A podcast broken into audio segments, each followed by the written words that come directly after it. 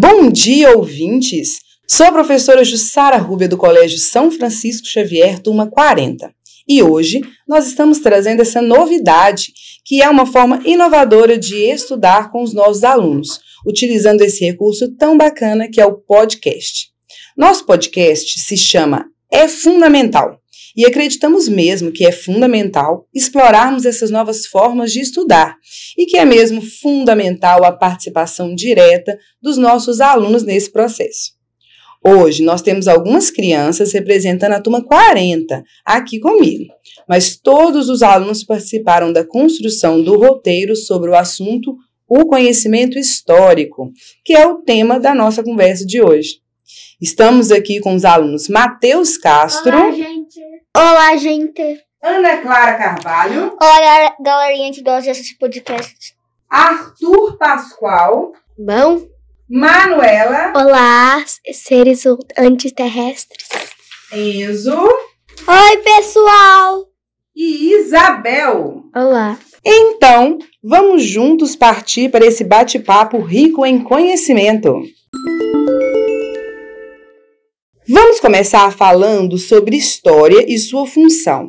Mateus Castro, qual é a função da história? A função da história, de acordo com o que estudamos, é fornecer aos seres humanos explicações sobre as suas origens, de onde viemos, como iniciamos a vida em sociedade, entre outras coisas nesse sentido. Temos as pessoas que estudam e investigam os acontecimentos do passado.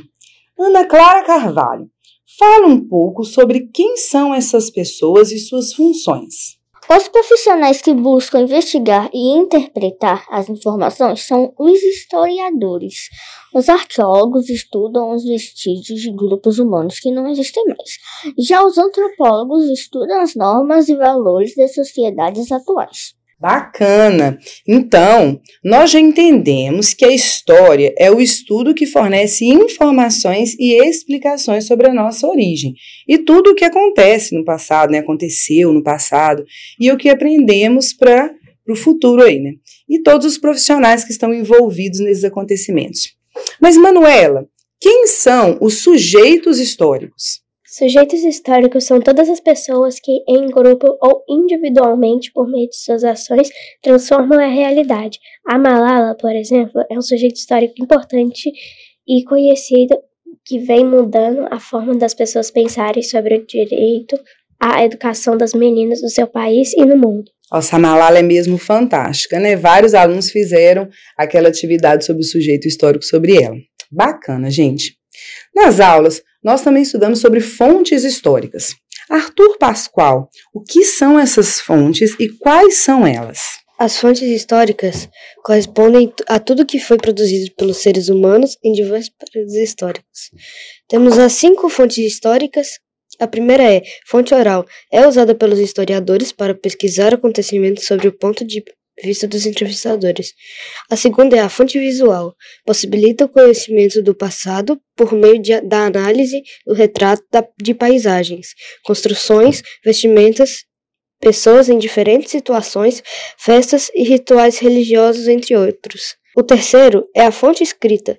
Além de permitir conhecer os valores e os costumes da sociedade, que a produz, além disso, relata acontecimentos da época. Quarto é, as fontes materiais nos permitem obter informações sobre, a, sobre técnicas usadas na confecção de objetos, além dos costumes, aspectos culturais, condições econômicas de quem os possuía, entre outros. As fontes imateriais podem ser as danças, as cestas e os rituais, que permitem que, as, que os pesquisadores conheçam, por exemplo, as relações sociais, as práticas e os costumes da vida cotidiana. Bom, com o tempo, algumas coisas permanecem, outras vão se modificando.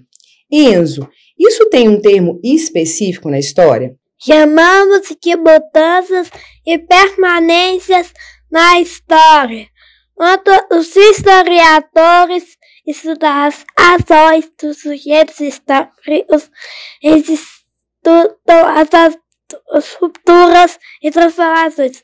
Isso é uma ao longo do tempo. Muito legal! Antes de encerrarmos, Isabel, fale um pouquinho para nós sobre os períodos históricos. São cinco os períodos históricos. Pré-histórica, que se caracteriza pela invenção da agricultura. Os primeiros seres humanos faziam registros de pintura rupestre em cavernas, rochas e pedras. Antiguidade, quando aconteceu a invenção da escrita e as primeiras civilizações que se desenvolveram principalmente devido às trocas comerciais. Idade Média, com a formação dos reinos na Europa, tendo a forte presença de reis, rainhas, duques, cavaleiros e camponeses. Idade Moderna, quando iniciaram as grandes navegações e chegaram às terras que chamaram de Novo Mundo, incluindo o Brasil. Idade contemporânea, a época das primeiras indústrias até as tecnologias de informações e conhecimento. Essa é a que nós estamos. É, às vezes vocês confundem muito, né, a idade moderna com a idade contemporânea, porque moderno parece que é aquilo que a gente está agora, mas na verdade nós estamos, como a Isabel colocou muito bem, na idade contemporânea. Bom, podemos perceber com o estudo sobre os conhecimentos históricos que nós vamos compreendendo melhor o nosso presente, como chegamos ao ponto que estamos hoje, né? E também podemos planejar um futuro mais consciente. Muito bom, gente. Eu agradeço a participação de todos vocês. Eu tenho certeza que nosso podcast será uma ferramenta de estudos poderosa. Estamos esse ano comemorando 60 anos do Colégio São Francisco Xavier e tem muita novidade chegando por aí. Obrigado também a todos os envolvidos na gravação desse podcast. Abraços carinhosos e até a próxima! Tchau!